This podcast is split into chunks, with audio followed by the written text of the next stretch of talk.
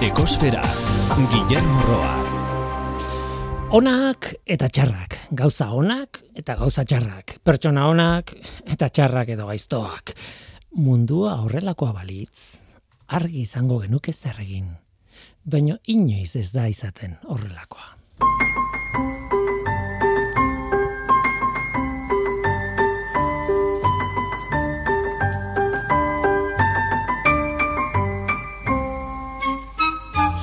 Kaixo denoi, ongietorri ekosferara. E, Begiratu ingurura eta kliman eragiten duen zerbait topatuko duzu, fijo. Si, ingurua begiratzen baldin baduzu oso litekena da etxeak ikustea. Barrutik edo kanpotik, berdin zait, baina etxeak. Eta gainera hormigoizko etxeak, seguru asko. E, Eun urte baino gehiago dira hormigoia izan dela gure laguna eraikuntzan, ezta? Abantaila asko ditu, esaten genuen, ona eta txarra, dira hori. Baina baita desabantailak ere, eta kliman duen eragina horietako bat da. Duela ez asko, galdera hau planteatzen genuen hemen, hormigoia, birzikla aldaiteke. Erantzuna ez da ezezko biribila, baina gertu dago. Esate baterako ezin da hormigoizko pareta bat hartu eta etxe berri bat ere egiteko erabili pareta bota egin behar da, txikitu egin behar da, eta litekena da xeatutako material horren parte bat erabilgarri izatea hormigoi berriaren lehen gai moduan, baina normalean hori ere ez da gertatzen. Oroar, etxe bat botatzeak eta beste bat eraikitzeak emisio oso handiak ditu. Eta beraz, eztabaida bat dago, gure hormigoizko etxe arruntak ez dira oso erainkorrak energetikoki. Baina orain, horiek etxera inkorrekin ordezkatzeko bota egin behar ditugu eta beraz epe motzera eta hartainera oso kaltegarria da klimaren ikuspuntutik. Noski, ondo eraikitzen badira, luzera begira, bai, luzera begira mereziko du aleginak, baina epe luzean bakarrik. Beraz, zer da hobea? Orain koste klimatikoa onartu eta etxeak berritu, gauden bezala egonda, ala etxeak botatzeari utzi eta planteamendu berriak bilatu. Ja, baina zein, ez? Erresuma batuan adibidez eztabaida bizia da horrekin, baina eztabaida komplikatua da. Arkitektuen eta ingeniarien erakunde nagusiek eskatu diote gobernuari etxe gutxiago botatzeko politikak susmat sustatzea. Baina eraikin erainkorrak egitearen aldeko asko ere badaude. Denak ados daude, klima larrialdiak lehentasuna izan behar du. Erabaki hartzekoan baina ez dago ainargi zein den bide egokia eta bide egoki hori bakarra ote dagoen kasu guztietarako.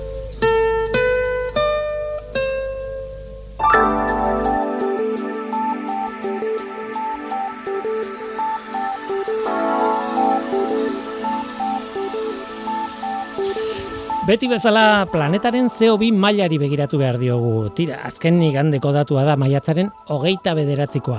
CO2-ren kontzentrazioa lareunda hogeita bat, koma irurogeita maika, amalau ppmkoa da, mauna loa sumendiaren behaotokian neurtua. Aurreko astekoaren oso antzekoa, oraindik urteko zikloaren maksimoan gaude gutxi gara bera, lareunda hogeiko muga gaindituta berriz ere. Ez da rekorra, baina hortxe gabiltza. Eta iazko maiatzaren hogeita sortziko datua, lareunda hogei koma irurogeita bost ppm da. Joera ez daldatu, aurtengo zeo biren kontzentrazioak jarraitzen du iazkoa baino altuago izaten. Kasu honetan ppm bat gainetik, baino gehiago ere izaten dira batzuetan. Eta hori ez da berri ona, beti esaten duguna. Zeo biren kontzentrazioarekin kezkarik ez izateko, datua berreunda laurogei ppmkoa izan barko luke gutxi gara bera. Eta ez, lareunda hogei.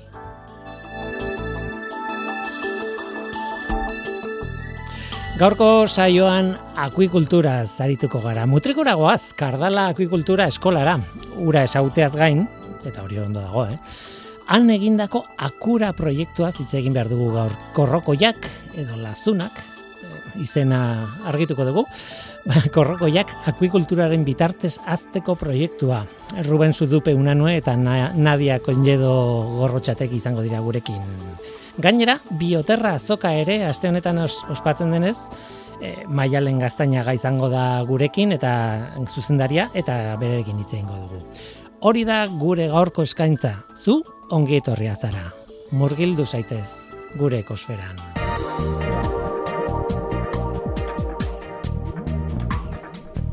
Ekosfera, Euskadi Gratian.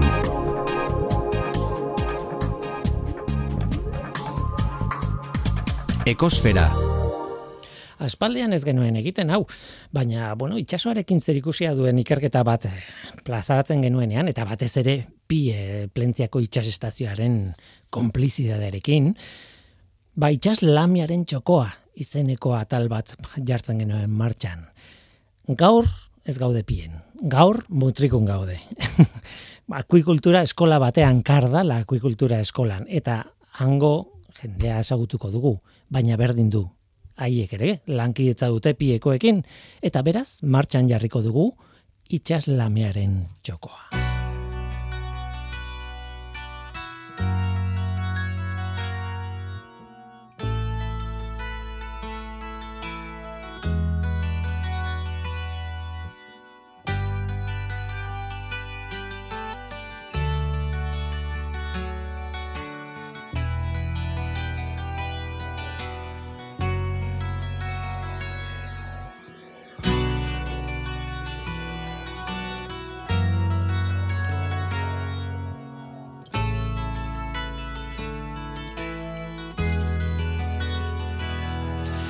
Dakiz zen arrazoia egia esan, eh? Hotel California erabiltzen genuen sintonia moduan eta piekoek berek eh, aukeratu zuten eta horregatik mantentzen dugu sintonia polita hau.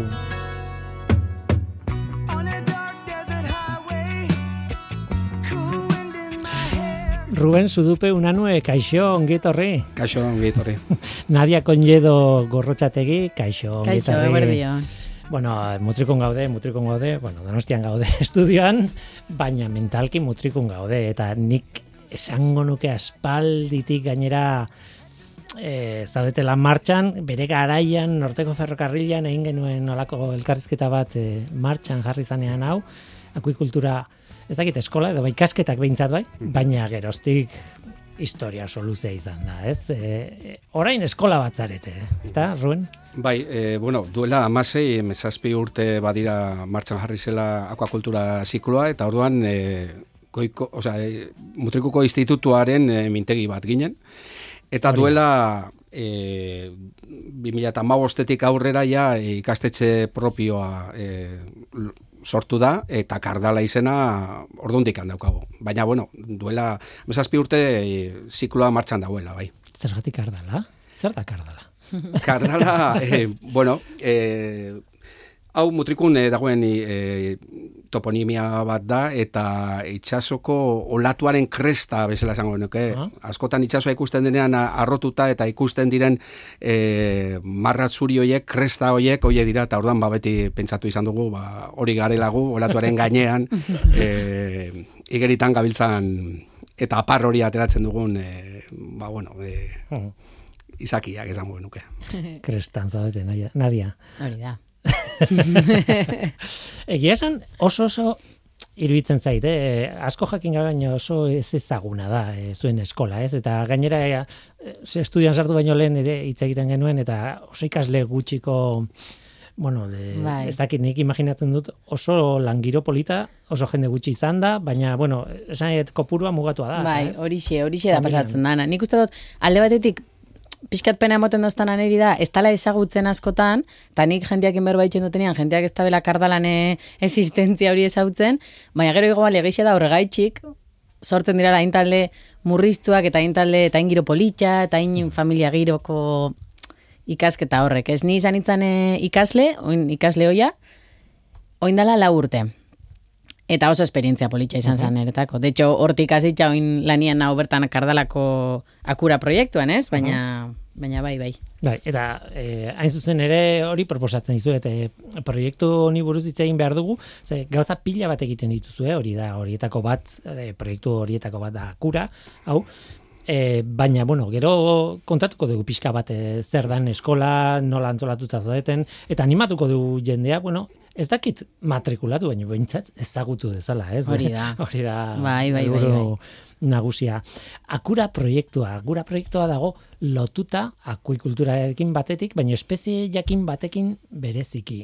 Eta da, arrain espezie bat, nik uste dut kostaldeko denok ezagutzen dugula espezie hori, e, mila izen ditu, Bai. guk hemen donostian korrokoiak e, deitu izan diogu betidanik, e, gaztelaniaz korkon. bai. Eta, baina hori da, izen, izen posibletako bat. Bat. Eta behar bada, ez oikoena, ez dakit. Lasuna, ez da? Esaten da Bai, mutrikun. Zumaian da mutrikun da lasun bezala zagutzen da, baina, bueno, Espainiko alderdi ezberdinetan izen ezberdina dauzke. Bai. Muble, Andaluzian lisa esaten da, Lisa, eta bost baria ezberdin baita daude espezie honetan korrokoi bezala sartzen direnak, eta orduan bakoitzak e, be- bere portu bakoitzean izen ezberdin ba dauka. Oso portuko arraina denez baita ere, horrek errasten du baita ere izen ezberdinak ematen. Bai, eta jenteak esautzia batetik ero bestetik, bai. Bai, ezagutzea bai, baina oso Maitatzea. ospe, da, hori da, ospe ona ez daka. Ez, ez. Horretan, horretan lanian gabiz be, bai, da, e, bueno, supongo proiektuko helburu azken helburuetako bat, izango da, behin eh, ja lasuna edo korrokoia, ja produktu moduan, akuakultura produktu moduan saltu aldogunean, saltze hori, ez? E, merkaturatze hori, eta ber jentiak nola hartzen daben nola hartzen daben, eta erosten daben, eta gustoko daben. Nik Baina, dakit, bueno, bai. nik ez dakit nola hartu, ze beti izan du fama, bueno, eh, toki zikinetan eh, egoteana, Claro, es que- baina ez dakit hori den, edo kontrakoa, alegia, baldin badago korrokoia hor, horrek esan nahi du tokieri ez dagoela hain, hain, hain zikina, ez? Ez dakit... eh, Bere, hau da, bere elikagai portaeraren ondorio, da, nolabait, eh, nola orojaleak diren, pues, materia organiko asko metatzen den tokietan gustoko dute, bai? Hortik eh, baskatzen dutenez, ba, egoten dira materia organiko asko dagoen tokietan, eta ordan gure eh, portuetan, edo ibai bokaletan, pues, horregaitik dira nagusi arrain hauek, eta horrek erlazionatzen dugu pizka bat, ba, zikinkeriarekin, eh, eta, baina, esan beharra dagoena da, arrain, e, osea, bikaina dela, elikatzeko orduan bere, pues, e, bere aragia oso oso garbia dela, oain, ba, ur garbitan e, hasi behar direla. Hau da, ur zikinetan e, azten diren arrainak, pues, hor, e, zikin horren kiatza jasotzen dute, ez? Baina ur garbitan azten direnean, pues, bere, esan, eh, kalitatezko aragia dela. Egin diren azterketa guztiek hori aditzen ematen digute. Ez dut sekulagan. Ez, Ez, eh? Ez. Ba, Jo, ba, gomendatzen dugu beti, ezta? Bai. Inobesek ez dozku itxen igual kaso handirik, baina benetan probau. Behin, guriak adibidez, guk azitxakuak askotan itxen dauz, em, kata, katak, bueno, egin genuen kata ofizial bat, e, hori oso ondo egon zan, e, txintxikin, pien egin genuen, bai. pien egin genuen bai txintxikin e, zukaldari Txintxilla. bai, andoni txintxilla, bueno, txintxi, bueno. Eta, eta oso ondo egon zan, baina, bueno, aparte ikasliekin eta guk azitako lasunak bai, batzutan han bertan parrilan eta itxen doguz. Eta oso ona dira, eske precisamente Zerren antza da, du bere aragiak? Eh, Inorren antza ez du? Ez neban izango dakala holan saborerik, ez? Osa, ez da bakaiaua, ez da... Ez, aragi garbia da, ez dauka sapore berezirik e, zehatzeko.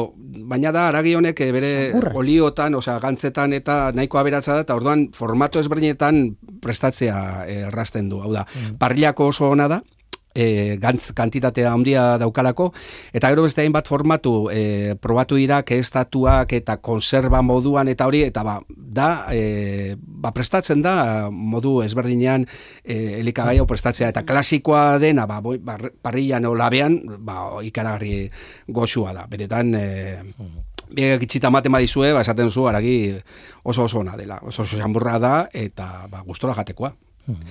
Gero baditu baita ere bere arrabak edo bere gonadak baita oso Ah, bai. presiatuak dira, hemen ez da oso ohitura handiri, baina Katalunian eta hor Mediterraneo Bai, inguruan Mediterraneoan. ba, botarda bezala ezagutzen den gonadak prestatzen dira eta horrek e, ikaragarrizko presioa ditu. Bai. Osea, pa- ordaindu ezinezko Bai, bai, guk oso, oso, bai, balio erantzia daukaten produktuak eh, lortu daitezke beragandik eta orduan ba, bueno, baita ere interes berezia badauka hortik. Bai. Hemen, eh, bueno, ospea izan da mugaren bestaldean eh, Bai. jate dutela edo eh, hor mantendu dutela tradizioa, ez, jatekoa. Bai, ez? bai. Beraz, Hori mantentzen dela uste donik. orduan, ahaztu egiten baldin badugu herri, herrien arteko liskar edo borroka mm, zentzu gabe horiek, ba, ba argi dago oso aproposa dela jateko, baina klar, hemen gaude ez bakarrik jateko edo jatekoa den edo ez esateko, baizik eta nola azten dugun edo harrapatzen dugun edo zer demontre egiten dugun, ez? Eta eh, akura proiektuan hain zuzen ere hori ari zarete lantzen, ez? On, espezie honen eh, akuikultura nola baitez, eta irakorri dut eh, pasadiazuen informazioaren artean, ez dela inarraza. Nik ez dut eh, oso garbi, badakit ze espezie dien tipikoak akuikultura, baina ez dut oso garbi nun dagoen zein den irizpidea esateko hau espezie erraxa da akuikulturan azteko da eta hau ez. Nik uste dut igual, erresa edo zaila azkenian denborak ingo dau errestia prozesu hori. Gaur egun dabiz atuna e, azten. Orduan, dabiz e, baita bai olagarrua azteko prozesuan, eta bar, orduan, erresa edo zaila denborak izango dau. Nik uste dut ikerketa bia dela eta denboran poderioz erresta jongo dala prozesua. Niretako hor, igual garrantzitsuena da, segaitxik dan klabia lasuna. Ez? Segaitxik aukeratu dugu lasuna eta ez beste bat, igual... E, Eta nik uste dut hor dala, hor da hola klabia, zela zunak na espezie berri bat, hori argi dau, e, normalian ez da kulturan landu ez desde luego hemen. Mhm. Ruben, zuk nahi zuzendu idazu, nahi. Onda izan. onda. Eta, eta klabia da hori, ba, precisamente eh, omniborua izaterakuan, orojalia izaterakuan, ematen dozkula aukera, pentsuetan, alternatibak bilatzeko. Hau da, proteina jatorri, jatorri desberdinetako ba, lehen gaiak sartzeko pentsuetan. Eta horrek itxin da bain interesgarria. Horregaitxik orojale izatia da klabia guzti honetan, aparte hemen dela eta guzti hori, baina orojale izatia da benetan e, garrantzitsua eta ematen dozkun aukera alternatibak askoz jasangarriagoak lortzeko eta akuakultura jasangarri baterako bide horretan ba pausuak emoteko. E, Bai. atuna, barkatu, eh, Ruben, baina atuna aipatu duzu, atunarekin, nik pentsatzen dudan, e, traba handiena izango dela, oso migratzaile handia dela, eta orduan toki batean edu- edukitzeak da bere izan que- kontrako zerbait. Ez dakit hemen zer bai gertatzen den. elikadurakin ze lehen egon gara komentatzen, ez da, lantzen diran edo az- azten diran eh, espezie gehienak e, dira mm, Aragijaleak. e, aragijaleak. Eta dauz, katetrofikoan erpinean. Hau da, e, atun, bate, atun bateri jaten emoteko, bak zenbat Berdin. zenbat berdei, Berdela. hori da. Biadan, zenbat... Eh, Itxasoko lehoia Bueno, da, ez? Bai, nik uste dut eh, akuakulturak eh, asko ikasi barra daukala jasangarritasunetik eta esan beharra dago Europan ekoizten diren eh, arrain gehienak denak ez, ez denak esateko Ja. eh, araigaleak dira eta Asian edo beste gainuntzeko herrialdetan ekoizten diren gehienak e, dira orojaleak edo ezeak e, vegetarianoak, osan, Belarjaleak. belarjaleak. Bai. Ordan hor badago apustu bat eta erronka bat, ezin garena da e, ardia jaten ditugu, baina ezin dugu tigreta zelikatu. Ez? Ba, katetrofikoan zema eta berago gauden jasangarritasuna ikuspuntu ekologikotik, pues, e, eta hor daukagu erronka bat ezinbestekoa. Eta Europan e, guztiak araijaleak dira. Orduan, ba, bada e, garaia hemen akuakulturan beste buelta bat emateko eta ba, bueno, itxasoarekiko menpeko tasuna nolabait libratzeko. Ze itxasoan arrantza gero eta gutxiago bada, bada eta akuakulturak ordezkatu nahi badu e, nolabait e, egoera kritiko hori, ezin duguna da itxasoa arrainak harrapatu horrekin irina egin, horrekin egindako pentsuakin elikatu e, akuakulturako izakiak, ze hori da, e, ba, bueno, kontra esan bada, ez? Eta horrek ez dugu inungo ikuspegi jasangarritasun aldetik, ba, ez dauka inungo zentzurik. Eta orduan, ba, orojaleak bilatzearen erronka hori, pues horti dijoa, ez? Benetan, egin behar dugu akukultura bat jasangarria. Baina horretarako espezia oso ondo e, ezautu behar da. Eh, Esan dute, bai. ez? E, mm, kanpotik ez Bai, dakit, ez, ezagutzen arrain dugun edo ez. guztiak arrainak dira, baina e, abereak adibidez, e, xaguak eta elefanteak oso ezberdinak ikusten ditugun bezala, pues arrainetan ere hori gertatzen da. La, e, ba, lupi batek eta urraburu batek ez daukate zer ikusi beharrik. Baina denak antzeko ikusten ditugu eta berti pentsatzen dugu portaera eta jokera berdinekoa dila eta guztiz kontrako egoera da. Bata oso erraz moldatzen da, adibidez e, urrabura oso ondo moldatzen da kautibitatera eta lupia oso e, oso Gogorra. bai, oso da ieskorra eta oso sensiblea da manejura, esan oso ezberdin e, manejatzen dira. Eta orain konturatu garena da arrain bakoitza mundu badela eta orduan ai- arrain bakoitzaren ikerketan sakondu be- ezinbestekoa dela sakontzea. Bai? Eukitzeko ikuspegi, ikuspegi bat, ba, benetazkoa, eta arrain bakoitzarekin e, e, hasi behar baditugu, pues informazio asko behar dugu. Bere Eta- portaera eta bere bizimodu eta bere jokera liburuz. Mhm. Konturatu naiz, orain arte ez, duz, ez dizuet kon, kaldetu zer egiten ari zareten, o zer egin duzue dagoeneko la, e, akura proiektuan.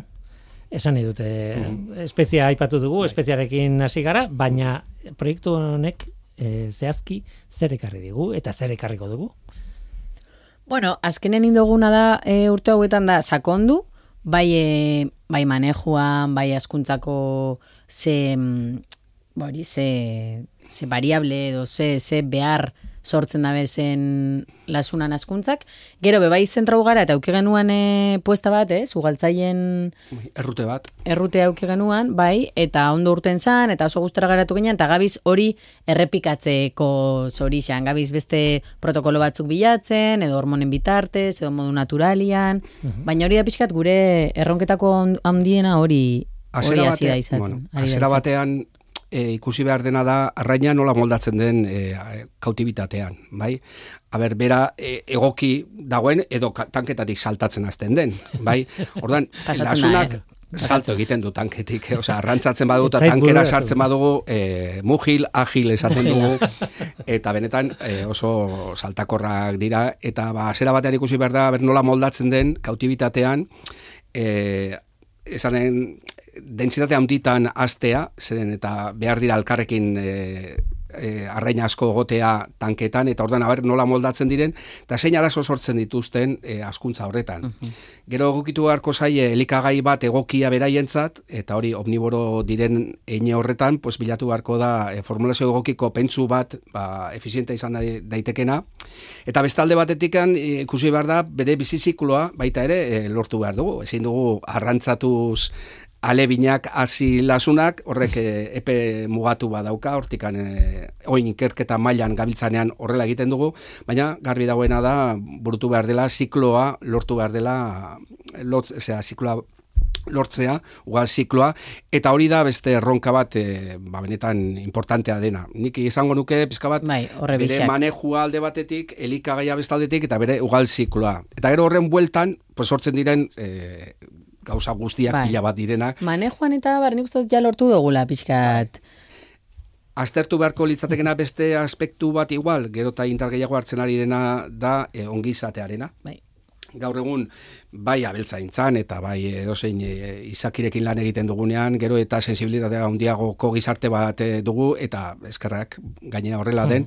Eta nolabait e, gure elikagaian parte izango diren animaliak ekoizten ditugunean, pues oso kontu handitan euki beharko dugu, ba, izaki hoien ba, ongizatearekin erlazionatuko aspektu guztiak. Eta hori da gaur egun e, pizka bat e, indarra hartzen ari dena eta ez indarra hartzen bakarrik etikoki horrela izan behar duelako, baizik eta ez badugu beraien ongizatea aztertzen, ez ditugu beraiek ezagutzen. Eta ordan ba, hori da apostu bat e, garrantzitsua aurrera egin behar badugu akuakulturakin. Buratzen zaidan pare bat gauza. Bata da, e, bueno, pentsatu dut gregarioak diala, taldetan ibiltzen dira, bueno, nik ala ikusi ditut beti, ez? Mhm, ez- Bai. Baina, be, e, eta horrek lagunduko du, claro, akuikulturan, Bai. pentsatzen dut. Baina bestetik ere, e, nire galdera, urgazia edo urgeza. E, no, nibiltzen, ba, badakit, ur, urgazian moldatzen direla, baina beti izan dira, edo estuarioetan, ez dakit nun, Bai. eta eta nik ez dakit horrek eragiten duen, edo eragin behar duen, akuikulturako ezaguarrietan, edo, bueno, Bai, e, ba, aspektu oso garrantzitsua da eta arraina hauek e, izendatzen dira eurialino bezala. Honek esan nahi du, e, ba, gazitasun tarte oso zabalean bizi irauteko aukera daukatela, errez moldatzen direla ur gazitara, ur gezatara, eta ur gazi gezan oso ondo moldatzen dira. Beraiek ur gazikoak dira, eta hau esaten denean esan nahi da, nun ugaltzen dira, ur gazitan ugaltzen dira. Ur gezatan ez, baina ur geza gertu behar dute. Eta askotan, beraientzat ur gezak izaten dira desparasitatzeko aukerak. Hau da, parasitoak badituzte, beraiek egiten dute, hau egiten dute bai lupiek eta bai e, eurialinoa diren izakiek. Ur geza erabiltzen dute, espa bezala. Ba, joaten dira ur gezatara eta parasitoak askatzen dituzte. Orduan, nolabait, beraiek desestresatzeko modu bat ur gezatara joatea da. Ordan askotan horrelako arrainekin manipulatzen dugunean urgesa gaitzen badugu relajatu egiten dira. ba, nolabait, e, beraien espa oroitzen dute eta ordan ba desparasitatzeko prozesu hori erlazionatuta daukate beraien e, ongi egotearekin edo Bai, bai. Hori erabiltzen dugu eskolan gainera askotan. Bai. Igual arrantzatzen dugu zenian, e, ez? Medio, medioko lasunak, askotan urgezatik pasatzen dugu, Precisamente hori, ba, kentzeko parazituak eta egoteko lasai eta bai. Baina bai. ibaian gora eh, egiten dute, eta hor geza, geza den tokietan lasai egoten dira, eta egun berean igo eta egun berean jetxi egin daitezke. Oso osmo regulatzaile onak dira. Eh? Eh, na- bueno, lupiarekin konparatu duzu eta ber, berdin duzu gutxi gora antzekotasuna. Ba, lupiare desente Baina- igotzen da, bai, baina lasuna da. gehiago. Lasunak izango geneke eh, osmo konformistagoak direla, osea, eh, gazitasuna aldaketei erraz eh, moldatzen direla. Eta baina eh, lupiak ere badaukate gaitasun hori, eta doradak ere. Osea, gazitasun ezberdinetan moldatzen dira oso ongi. Ai, kuriosoa. Bai. Bai, bai, egia da, ez ezagun galantak direla guretzat, eh? Esan nahi dute, bueno, lupia eta aurra burua elkarren ondoan egoten dira arraindegien. Hori da dakidan guztia, ez? eta, bueno, urdeinak diela, bale. Arrai urdeinak, bai. Ak, bide batez, akuikultura edo akuakultura. Zuek akua, akua ari zareten, ni akui, akui ari naiz, eta pentsatzen ari naiz, hankasarda ari naiz. Bai esan, eh, akuikultura bezala dago satuta, baina guk oitu, oitura daukagu eh, akuakultura erabiltzeko hitz eh, guretzat eh, ezagunagoa bezala. Baina, Bai, bai, erabili, eh? bai, formato ofizialean uste eta Akui. akuikultura dela, baina bueno. eh, Gu beti badago- kontrara, badago beti kontrara. Bai, Ez, ez, ez, hemen ar- adituak arrazoiren zuek bat badago zarete. oinez dudana Bai. buruan, baina Bai.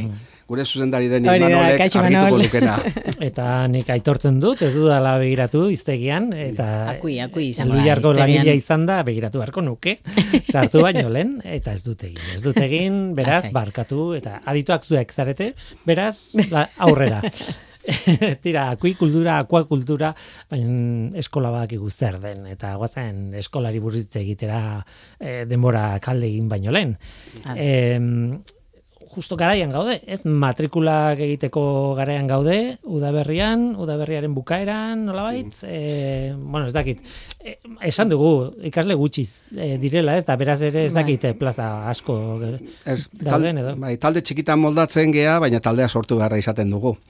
Eta justu aste honetan aurre matrikula epea amaitzen da, ostiralean, eta orduan ba, nahi duen hor hori, pues, eh, ateak irikitzen dizkiogu, nahi badu ba, ikasketa hauek eh, egitea. E, talde txikiarena, e, egia da, e, guk amabos bat ikasleko taldeak e, osatzen ditugu normalean, eta horrek aukera onak ematen dizkigu, oso modu praktikoan bideratu ditugulako ikasketak, e, bertan ikastetxan bertan ditugu tankeak, askuntza sistema guztia bertan ditugu, eta nolabait e, ba, egiten ikasten dugu, hau da, e, eskola, eskola dago osatua izaki bizidun anitzez bo- e, sortzen den sistema ezberdinak, eta hoietan aritzen gea, hoien mantenuak eta hoiekin praktikak egiten ditugu. Orduan, ba, bueno, talde txikiak aukera ematen du beti, ba, bueno, praktika askorekin eta gertutasun horrekin lan egitea. Bai, ikasle eta irakasle tratua oso e, bat batekoa da eta ez dago oso, oza, txapa hundirik ez dugu sartzen. Oso modu praktikoan, eh? Hori, ika, ez, ez, ez dut zango. Nadia, aurrera, aurrera, aurrera. Ez, bueno, batzutan be bai, kapa sartu izan duzu, no, noiz, baina, bueno, eh, Baina, esaten aguantatzen da. genuenan, eh, estudian sartu baino lehen, esaten genuen, ez? Zuen eskolan, arrain gehiago daudela ikaslea, baina. Bai. ez? Horrek esan nahi du oso praktikoa dela, oso, Bai. oso, oso Bai. eskuak uretan dazkazuen. Eta korau, arrainak akura, karo, akura arrainekin itxen da lasunekin, baina gero dauz arraina, moluskuak, krustaseoak, gero askuntza osagarrien asignatura bai, Onak, fitoplaktona eta rotiferoak, askun. Temiak, bai. Zenbat urte dira? Zenbate, zenbateko? Bi. Bi. Bi, bai. Bi, eta de hecho bigarren eh, urtian ja praktiketara soiaz bastante azkar. Zailetik aurrera. Otzaietik aurrera hori da. Bai, bi- dauz Erasmusa, ni adibidez Erasmus Plus programan sartu nitan. Bueno, gainera ikasleen gutxi izan da, gehienak sartzen dira. Nahi izan eskero, normalian egoten da, normalian, eh, gero igual. Bai, aukera- normalian egoten da aukera juteko Erasmusera. aukera normalean badaukagu bertan ez daukagu ez da industria garatu bat ere ikasleak eh, praktika egiteko ia esan eh, batzuk badaude baina ez dago hemen ez dago industria handi garatua eta hori da gure erronka Beste bat bat.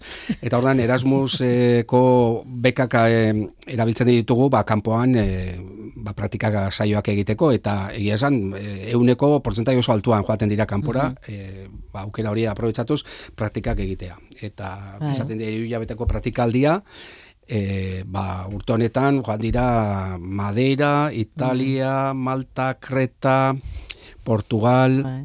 Praga. Praga, Praga.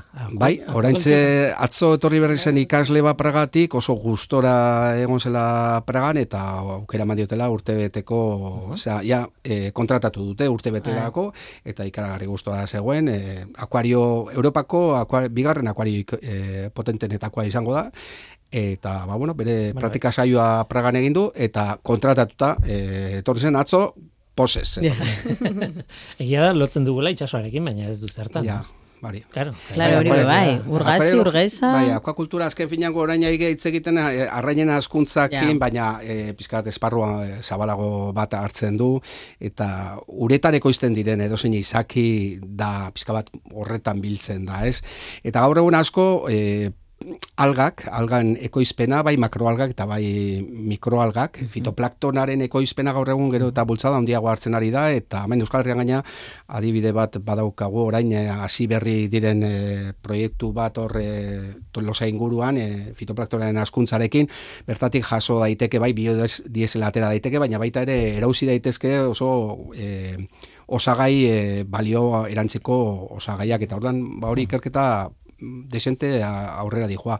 Baina baita ere, Euskal Herrian baita da farmazia arloan lotutako enpresak ere, elikadura, Ba, me bai. Bai, e, bakunak eta testatzeko, osatzeko, ba, bueno, e, beraiek arrainen bakunak egiten dituzte, ordan baita ere mundu hori bioteknologiako enpresa bat baita ere badago e, PC bratan e, farmakoak testatzen dituztena, kardiakoak bereziki, ba, arrain honen fase larbarioa transparentea delako eta ordan ikusten delako e, farmakoak nola eragiten duen bihotzaren taupadan. Eta ba bueno, beste mundu bat e, irekitzen da bai alde batetik bioteknologian, bestaldetik fitoplaktonaren askuntzan eta baita ere, ba bueno, e, moluskuen askuntzan baita ere badago azalera bat e, hor e, mendexan e, dagoena muskuluak ekoizten ari direna eta ba bueno ta gero hor, e, zera, arrain ornamentalako izaki ornamentalekin ere ba mundu bat dago eta diru iturri nahiko potentea izaten ari da e, akuakultura arloan ekoizten den e, produzio mailan pues e, e, esan dut, arrain ornamentalek eta e, akuariofilia munduak daukan ekoizpena baita ere bada importantea. Mikroalgak aipatu dituzu, eta Sergio Seoan e, izan zen gurekin elkarrezita txiki bat egin genuen, eta telefonoz eta bar, eta beti gelditu naiz e, gogoakin izan zidan. Etorri unibertsitatera, eta erakutsiko dizuet, eta e, joateko gogoa daukat, e, unibertsitatearekin daukazun, daukazuen konexioa, bueno, pierekin hasi gara, baina sekulakoa da, ez? Oso ondia, esan nahi dute. Bai, kasu, bueno, akura proiektuan barruan, duda barik, ze eure be bai dira partaide akura barruan, gara bost, lau, bost, lau, lau partaide, eta eta eurek dira bat, orduan erlazioa ez dua. Nik uste dut erlazio hori gainera mantenden bia dala, e, goi mailako zikluak eta unibertsitadiekiko harreman hori da guztiz ezinbestekoa nik uste dut, zazkenean danagoia salde berera, eta e, gure teknikariak edo goi mailako zikluetan dauzen e, teknikariak gero lan ingo dabe ikerkuntzan edo unibertsitatean edo edo non. Orduan, bai, bai, hori Bai, nola baita akuakultura gaur eskatzen duena ikerketa da. Eta akura proiektu honek erakutsi diguna da, ba, elkarlanean gauza asko aurrera atera daitezkela, zen eta guk baldintza, baliabide batzu ditugu eskola bezala, e, ekoizpen sistemak ditugu nahiko anitzak, eta hor egokitu genitzake izaki bizidunak e, azteko. Unibertsitateak beste baliabide batzu ditu ikerketa mailan, eta e, elkarren lanak eta gaikerrek baita ere zi, e, zientzia munduan eta teknologian ba, oso adituak direnak, eta elkarlanean konturatu garena da ba, talde oso e, konsolidatu dugula, talde nahiko ona, elkarrekin lan e, bikain bat egiten ari garela akura proiektuarekin, eta hau e, abiapuntua besterik ez dela izan. E, akuakulturak aurrera egin behar badu, ikerketa aurrera egin behar du. Eta ez proiektu konkretuetan, baizik eta izan beharko du ikerketa e, jarrai bat. Eta hori da ikusi duguna, eta elkarrekin daukagun harremana estutu da ba, proiektu hauekin daramagulako ja hiru lau urte, eta horrek erakutsi dugu, ba, bueno, elkarren, elkarrekin batera ba, bidea ba, luzea izango dela, baina bide bada dagoela e, egiteko. Eta, Hain zuzen ere, etorri gara kardala lan, e, akuakultura eskola eri buruz hitz egitera, eta bokatu du, unibertsitateari buruz hitz egiten, e, oso solotuta zaudete. E, tira, hemen utzi behar dugu, kardala, akuakultura, akuikultura, bueno, ikusiko dugu nola, eskola. E, mesedez, mesedez, e, besarka handi bat eman ager hortizi. Berak lagundu dit e, konexioa egiten zuekin, eta eta mentza bete berari esker, beraz, eskerrik asko, eta aizue, nik proposatzen dut, ez dakit, ez, datorren denboraldian, Euskalo noiz, nik espezie bat botatzen bali badut, urraburua izan daiteke bat, lupila, edo beste edo zein, zuek bueltan etorriko zarete eh, programa oso bat egiteko. Prest, Ados. ez, esan nahi dute, Ados. ez ezagun horiek, eta, Bai. eta harrigarria da ez ezagunak izatea horiek, ez? Bai. Baina ez ezagun horiei buruz ere hitz egin genezake noizean, behin eh, gogoa baldin baduzu, eh? Duda barik. Eta ze interesgarrixa diran gainera. Eske jaten dugu, baina eske ez dakigu ze gabitzan jaten, eta nola itxen dan benetan da oso oso interesgarrixa. Orduan, nahi duzunean, deitxu eta Gu etorkoa. prez beti ere akuakulturako ezagutzak eh, aurkezteko, esateko eta aldugun neurrian pues, laguntzeko zuen dudak eh, libratzen. Ba horixe, e, Ruben Zudupe eta Naia Conledo, e, eskerrik asko gurekin izateagatik, eta kui, akua, kultura honen mundua irikitzeagatik, eta nahi zuen arte. Eskerrik Bai, asko mila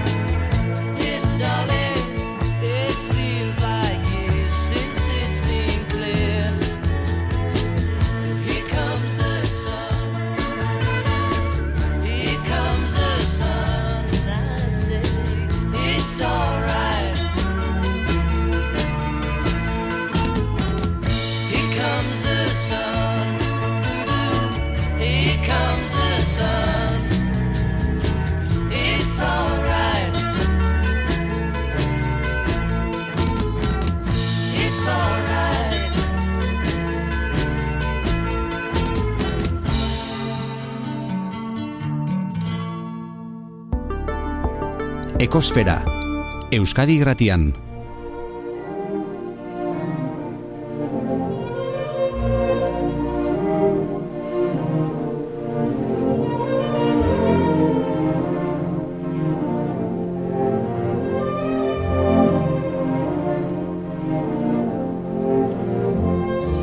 Eta aldatu behar dugu gaia eh, eta irunera joan behar dugu egon, egon gara mutrikun, baina irunera goaz Fikoba erakusketa zentrora, eta han aste honetan izango da bioterra azoka.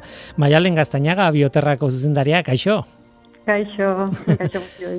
Bai, egin genuen duela ez asko, elkarrizketa bat, e, hitz egin genuen hemen, e, ekosferan, e, bioterrari buruz, Bai. eta esan genuen merezi du gogoratzea benetan, ekainaren hasieran, benetan hasten danean. Ja, martxan hasi- hasiko zarete, ja. Bai, bai, bai, dagoeneko guia montatzen nahi gera hemen pabilloietan estanak, eta dena prest daukagu, azte bukaranetan bioterrako emeritzigarren edizioa ospatzeko. Emeretzi garrana. Bai, emeretzi urte ja. Ua. Kaioa ere eginda, claro. Bai. Dute, eh? Bueno, a ber, beti egon bazea eh, dana kontrolatzen eta ez, ez zer utzi, ez da zer utzi behar alazar ez da moduan. no? Claro, eh, aurrekoan esan genuen bezala, ez? E, lehenengo bioterra eta oraingoa ez dira berdinak eta Ez. eta eta mm, bai kopuruz kantitatez aldatu egiten da, evoluzionatu du asko, ez? E, Bai. kontatu jaz du nolakoa dan oraingoa. Bueno, ba, oraingoa e, ez da 2000 emeretzikoa modukoa, baina bai ja normaltasun kutsu bat dauka, ez? E, e, 2000 hogeian egin al izan genuen, ospatu izan al genuen e, bioterra, baina, bueno, ba, segurtasun neurri handiak hartuz, e, espazio asko gehiago utziz estanen artean, eta e, itzali gutxiago ere bai egin genituen, eta adibidez ba aurrentzako tailerrak ere bertan bera utzi genituen, eta aurten guzti hori erre, erres, e, berreskuratzen dugu, Mhm. eta bueno, ba, izango ditugu aurrentzako e, tailerrak eta eta itzaldi gehiago azkenean e, berrogeita hamar ekitaldi baino gehiago izango ditugu aste bukara guztian zehar. Ez dizut eskatuko berrogeita marren berri emateko, baina nolabait e, nik ez dakite, bueno, puntu beroak edo, edo puntu nagusiak edo kontatzea bai. E, Bai. Bueno, aurrekoan komentatu genuen aurtengo gai nagusia permakultura dela, eta bueno, horren inguruan bai izango ditugu e, itzaldi ezberdinak, kogobernantza adibidez e, landuko dugu, baina baita ere familia baratze baten baratza baten aplikatutako permakultura edo baina horretaz gain ba adibidez ba em, garbine larreare izango dugu ba em, sendabelarrei buruz hitz egiten edo zergatik tan garrantzitsua gure osasunerako modu natural batean garbitzea, ez dakit gauza ezberdinak lantzen dira. Eta xoukukinak ere baditugu. Xaukukinak. Bai, bai, bai, bai, Mhm. bai, e, bai, zuzeneko sukaldaritza, deitzen duguna, ez? Ez, ez neukan entzun da, showcooking nitza egia esan, eh? Ah, eta ez, ez, ez, eta bai. nire problema da, eh? Baina, Ba, Ez, ez, bueno, ba, zuzendako, zuzeneko sukaldaritza ditzeko dugu euskera. Uh bai, bai, bai, eta o- Bai. oso, oso, oso, bueno, kurioso ideia ona, ez? Mhm. Bai, bai, e, honek e, jende pila bat erakartzen du. E, adibidez, ba, e, guki, e, guki, guki ekogunea dela makrobiotika denda, taller moduko bat e, tolosan daudenak, ba, adibidez, ba, erakutsiko digute nola egin errez eta erraz eta azkarrak, baina adibidez ere bai ikasiko dugu nola egin kefirra em, koko esnearekin, ez dakit, edo tarta txokolatezko eta kafezko txokolate em, vegano bat. Eh, ahaztu baino lehen eh, alde praktikoarekin eh, hasiko gara eh, informazioa, claro, nik eskatu izkizut gauza batzuk eta gutxi batzuk aipatzen ari zara, baina claro, programa osoa ikusi nahi duenarentzat weborrira jo behar du, ez? Bai, bai, bioterra.fikoba.org web horrian, e, bertan, bueno, esan beharra dukat, sarrera doakoa dala, eta web horrian bitartez e, lortu daitekela edo, edo azokara ere hemen e, azokara etortzerakoan, Mhm. eta web horrian e, programa atalean, ba, bertan dauzkagu gure atal guztiak. Azkenean, em, itzaldi programa ere bai atal ezberdinetan e, daukagu e, antolatua. Adibidez, e, e, eraikizgunea, ba, bertan bioeraikuntza eta energia beharriztagarrien inguruko itzaliak antolatzen ditugu, gero bio, bio beauty zero zabor gunean ba, kosmetika ekologikoari buruzko itzaliak, eta gero sukaldean e, gunean ba, ba xokukinak edo Mhm. e, zuzeneko sukaldaritza. Bioterra.fikoba.org Esan behar da fikoba zez idazten dela? Ez? Bai, da, bai, ze ez dakinarentzat, bai. bai. Aha. Eta, eta hor dauka informazioa bioterra.fikoba.org. Em, Bueno, ze, zenbat egun izango da, e, ze, zehazki? Bai, e, ostirala larun bata eta igandea. Eta ordutegia goizeko amarretatik arratsaldeko zortzirak arte ostirala eta larun batean, eta igandean berri zeirak arte gaude. Mhm, Seirak arte. Bai. E, plan ezin hobea, gainera ez dakit nola emanda dagoen eguraldia eta bla, Ba. inguruan ibiltzeko. Bai, bueno, eguraldia guretzako perfecto, ze Perfecto. da traketxe moduko ematen du, bueno, eh, Mm. euri pixka bat egongo da, ez da, uste dut ez da laterako eh, ondartzara edo mendira joteko eguraldia, oze, beraz, eh, perfecto. Mhm. E, bioterra azoka, ja, klasiko bada, ja, e, zuen eh, programazioan, fi, fi, bueno, zuen, fikobaren programazio horretan, eta eta unditzen ari da. E, ez dakit, etorkizunara begira nola ikusten, igual ez da momentua hori galdetzeko, ez, baina, baina etorkizunera begira e, nola ikusten zuen norantz dijoa bioterra azoka. Bueno, ba, azoka azkenean sektorearekin batera dijoa, oran, em, sektore ekologikoa handitzen joan da, igual orain, ba, pixka bat, bueno, ja, erabat normalizatua dago, ez, e, da, daude produktu ekologikoak, gero eta errezagoa da, ez, e, produktu ekologikoak em, e, aurkitzea, eta, bueno, ba, bioterran azkenean, ba, guztien aldeko eh, elkargune bada, eta hor ba, profesionalak eta bizitari orokorra nazten da, eta horre ba, azkenean ba, egiten dana da ba, produktuen aurkezpenak. Orduan, ba, bueno, ba, sektorearekin batera joango da. Bai, eh, egia da, e, gainera hori ikusi egiten da, ez? De, bioterrako pro- programazioan ikusten da, ez dakite nola esan, baina e, historiaren, historia nola evoluzionatu dugun pentsak moldean, ez? E, nola Mm. baita, ez? Oso oso Bai. bat dator momentuarekin, ez? Bai, hori da, bai, em, gero ez ditut esan, baina adibidez e, osasunarekin zer ikusia dauden itzaliak ere badaude eta horrek e, jende asko erakartzen du noski. Osea, gero eta konsienteagoa gera, ez, e, azkenean elikadura oso garrantzitsua dela ba, gure on- ongi ezaterako eta eta hori ja ez da ez da e, balengo gauza bat, osea oso presente daukagun gauza bada eta gero adibidez ba etiketak irakurtzen ikastearena, ez? Ez da ez ba, e, ba kontziente gera marketingak ba min handia egiten dula, baina azkenean bakoitzaren baitan dago nola kontsumitu orduan bioterran ikuste dut hor badukala e, zeregina eta oraindik ere jendea etortzen da eta jasaten du joa ba, pila bat ikasi dut gaur, e, ez dakit.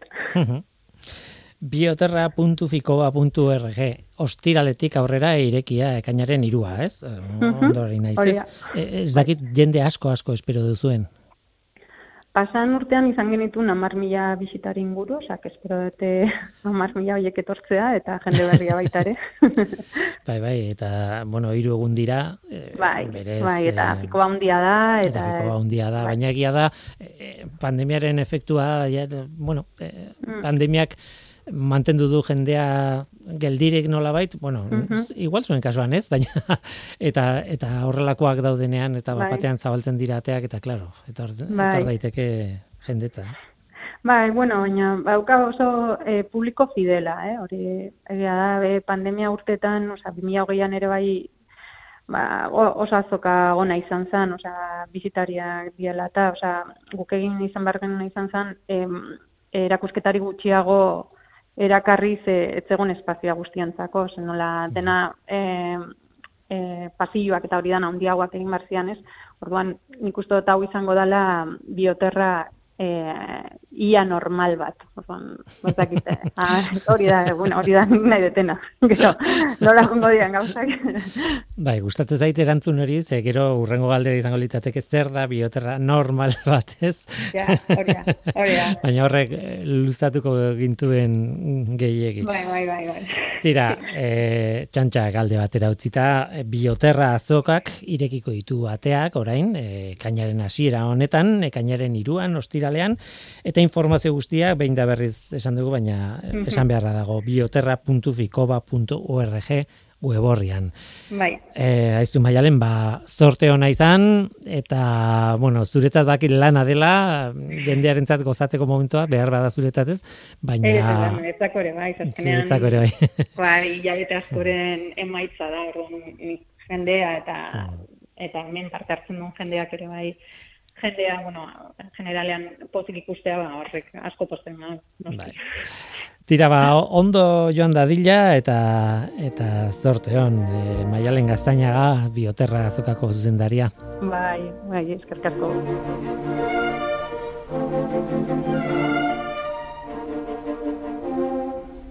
Eta bukatu baino lehen, e, urak aske dokumentalari buruz bi kontutxo, agenda txiki txiki bat, urak aske dokumentala, alegia artikutza, e, urtegia ustutzearen e, e, urtutze, ustutzean oinarritutako dokumental politori, e, esatea bakarrik ekainaren bian izango dela proiektatuko dutela Hernanin, ekainaren bostean errenterian, eta ekainaren seian astigarragan.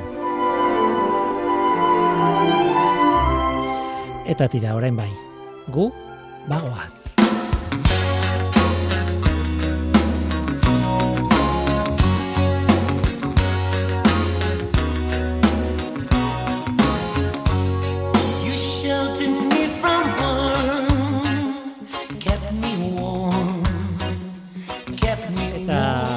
Bagoaz, bai, oraingo hau izan da dena hemen ekosferan Xabier Gaiastegi eta Mikel Olazabal izan dira teknikan, eta ni Guillermo Roa mikroan.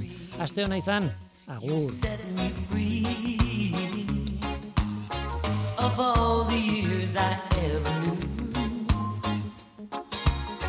Those final ones I spent with you, I would give everything